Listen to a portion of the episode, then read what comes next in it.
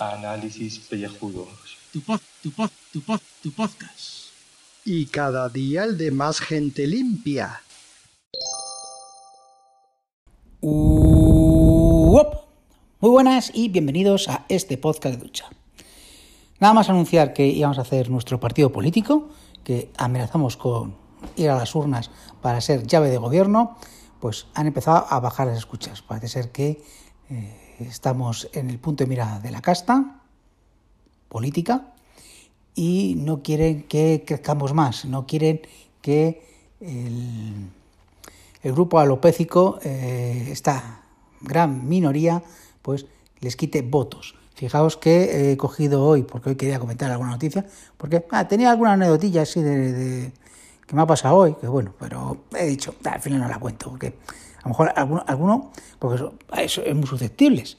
Como diga alguna, alguna cosa, pues lo mismo, lo mismo alguno pues se siente mal por, por lo que iba a decir. Así que nada, me la callo. Pero bueno, que he cogido el 20 minutos, que siempre no salva, como dice Gaf, y lo mismo le reviento la noticia, pero es la que me ha hecho gracia. Bueno, una de las noticias que es es la siguiente. Abstención, Errejón, España suma todas las incógnitas de cara a las elecciones del 10N. Y decimos nosotros, ¿y dónde están los calvos aquí, en este titular? Porque tendría que ser abstención, Errejón, España suma, los calvos, todas las incógnitas de cara a las elecciones del 10N. Como vemos, otra vez ninguneados. Pero luego he bajado y he visto un titular que me llama la atención y es el siguiente.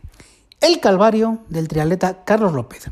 Una aerolínea le rompe su bicicleta de 6.000 euros y le indemnizan con 50.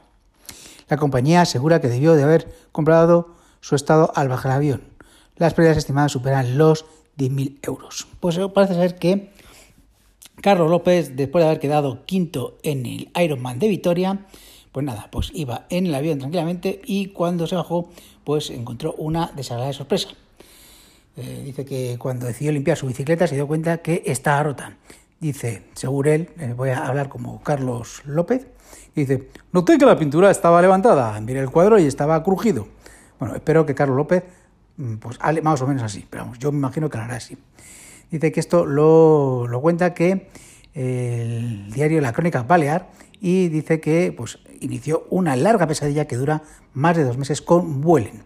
Y Carlos López dice, sí, el cuadro estaba partido. Era porque le habían tratado mal o porque le habían puesto algo pesado encima. Lógico, o sea, en los aviones pues ya sabemos cómo tratan pues a veces a los equipajes. Entonces, pues dice que la primera reacción fue ir a protestar a la oficina de Boeing en el aeropuerto y la respuesta le dejó atónito.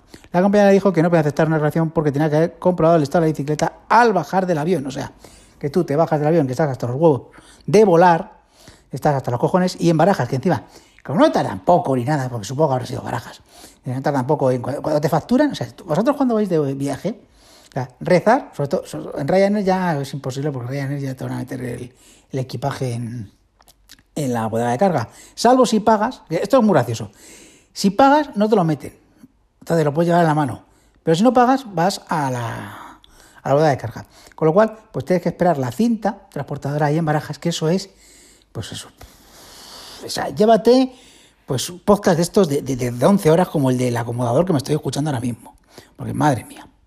Bueno, pues nada, pues que, pues que eh, le responde así. Dice, estimado señor López, en relación a su última comunicación, donde expresa su conformidad con la indemnización ofrecida, le informamos que el importe fijado para estos casos es de 50 euros. O sea, que un hombre que es un triatleta, ¿eh?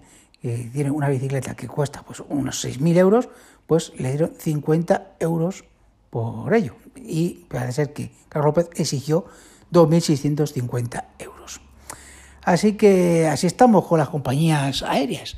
Ya sabemos que hay que tener mucho cuidado con lo que te llevas de viaje, por eso hay que llevarse cosas baratas por si acaso, eh, o, ir con el mínimo equipaje posible en tus, en tus vuelos. Así que nada, que, que esta es la noticia que quería comentar, principalmente porque Carlos López ha sufrido un calvario.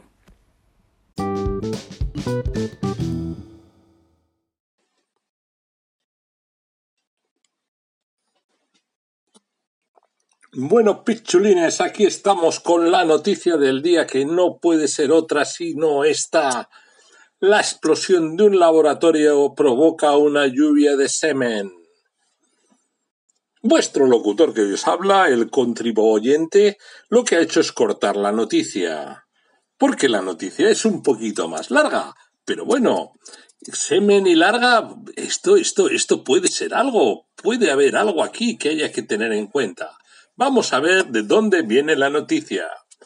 Bueno, pues el suceso ha ocurrido en Australia y podría suponer un golpe muy duro y muy largo, ya que el valor de cada muestra, jodo, jodo, va a haber que ir a donar, varía entre los 500 y los 1000 euros. Jodo, jodo, jodo, si se han quedado sin ellos, ya saben, los calvos se pueden quedar calvos dándole al manubrio.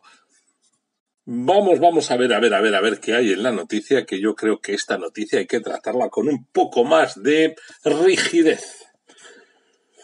Un incendio en un laboratorio de genética en Yarram, laboratorio de genética, aquí hay genetistas, hay de todo.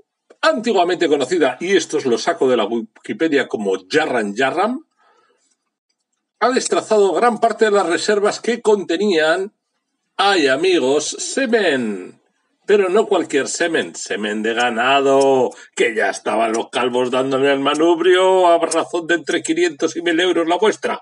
Pues no, nada, de ganado.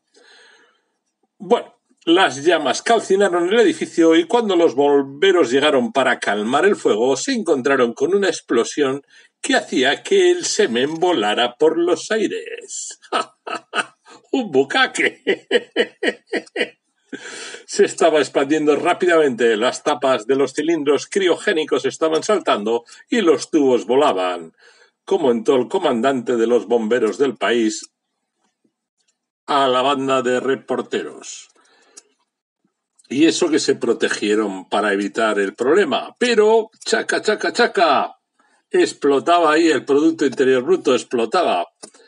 Esto puede suponer un duro golpe para los granjeros de la región ya que la ciudad es el centro regional de un distrito muy próspero de granjeros. Tiene una comunidad vibrante, estoy traduciendo literalmente de la Wikipedia. Ya, sí, ya, sí, vibrante tiene que ser para juntar todo ese semen.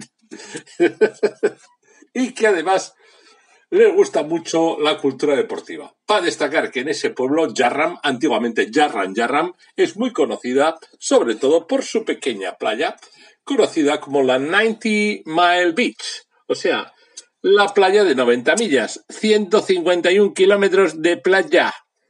Que no tengo sitio donde poner la sombrilla. Debe ser. Pues tú me contarás, macho, 151 kilómetros en una sola playa. ¿Vale? Pues eso, que no me le deis al manubrio tanto que luego pasa lo que pasa.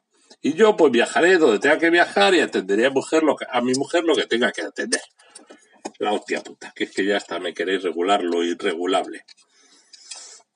Eh, ya os habéis quedado sin la pasta de las donaciones esas de entre 500 y 1000 euros. Ibais a ser millonarios ahí, más de uno. Hoy vamos a ser millonarios, más de uno. pues eso, que sepamos que está en Gippsland eh, del Sur, en el, la región de Victoria, en el profundo sur de Australia, en Casa Dios a mano derecha, a 221 kilómetros de Melbourne, y su código postal, por si alguno quiere mandar una carta con su muestra de semen a ver si le dan mil euros, es el 3971. ¿Vale? Pues ahí lo tenéis todo, machos. ¿Y qué más queréis? Si os van a dar, si igual hasta os pagan. Joder, que os paguen por hacer sexo, lo que estabais deseando los calbrotas. Pues no va a pasar, pero bueno, no va a pasar. A ver, que no se me joda la grabación. Venga.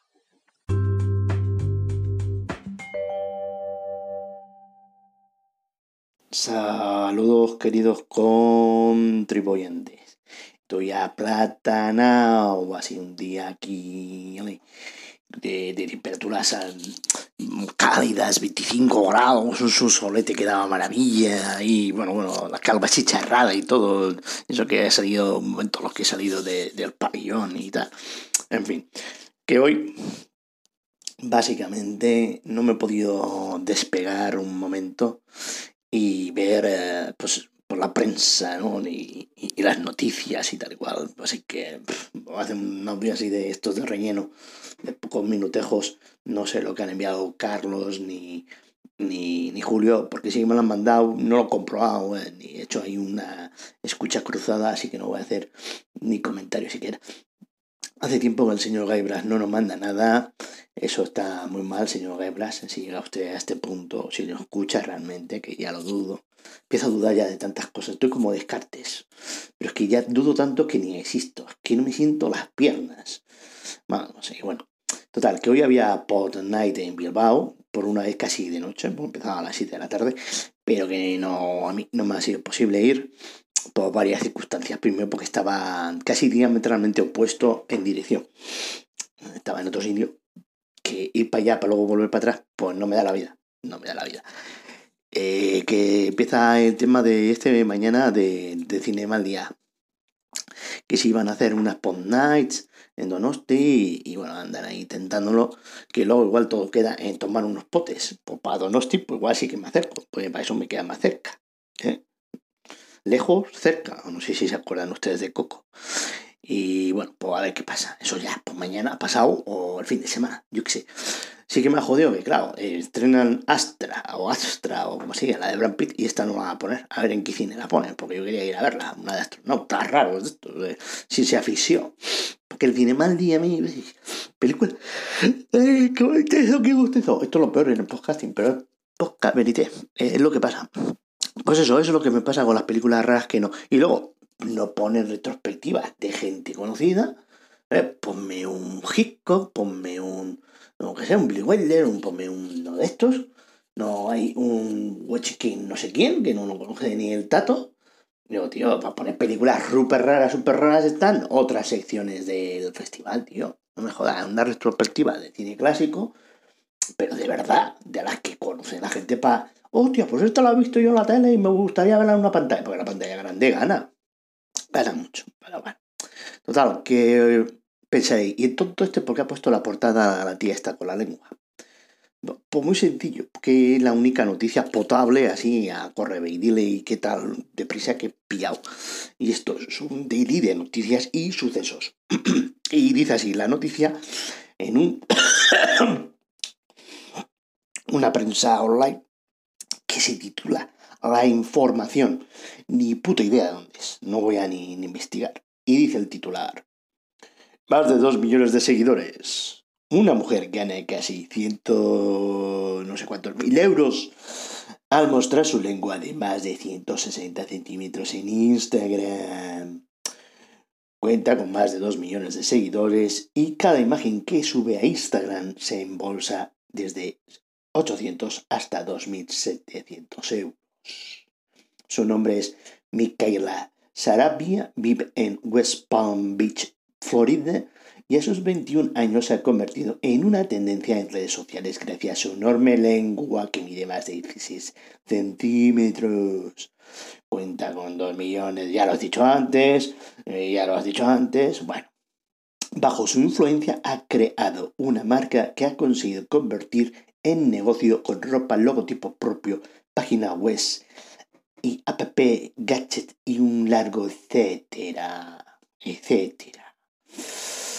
Según explica una entrevista en Love Bible, el pasado año su presencia en redes sociales reportó 45 euros anuales. 45 euros anuales es una puta mierda. Este año sea mejor, no entiendo. En fin, que al final de tener una cosa rara, pues a ser un, una influencer de estas, un flumierder. Este es, eh, de alguna manera, el futuro que nos aguarda, que ya es un presente. Eh, más que una noticia, es una clave y reflexión. 57, 58, 59, 5 minutos.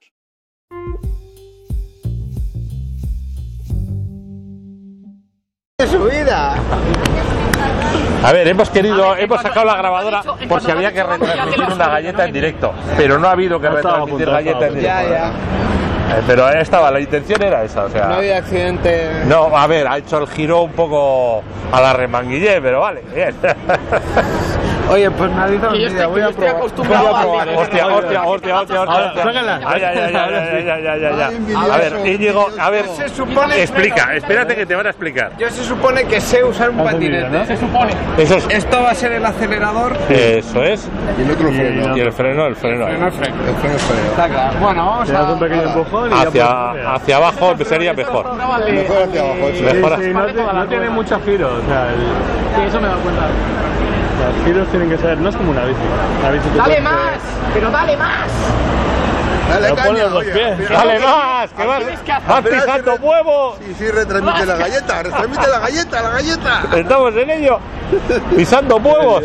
Que yo estoy acostumbrado al de, al de rasparte toda la suela y entonces yo giro así. O sea, pongo un pie en el suelo, hago ¡boom! A ver, a ver, a ver, a ver. Que se está embalando cuando no se tiene que embalar. Cuando viene gente, El ¿verdad? problema es que no sé, no sé cómo controlar el tener el dedo todo el rato en el mismo sitio. No, bueno, no. Ahí, tiene- a y entonces ver. como de repente hago, uy, yo lo tengo. Sí, todo el Bueno, ha hecho un giro, ha hecho un giro. Sí, Bueno, a lo baja máximo. Casi mejor, un poquitín mejor. A ver, ahora sí. Creo que también maneja. A ver, a ver si ahora sube con. La rueda, el motor. ¡Pon el pie atrás! No, va con el pie colgando, míralo, va con el pie colgando. Falta Se confianza. se ha dejado ¡Pon el pie barba. atrás! Eso es falta confianza. ¡Hijo mío! Ay, ay, ay, ay, ay, Eso es falta ay. confianza. Oye, bien, ¿no? Eh, acelera más de lo que yo pensaba. Pero no ha habido accidente. No, no ha habido retransmisión de galleta.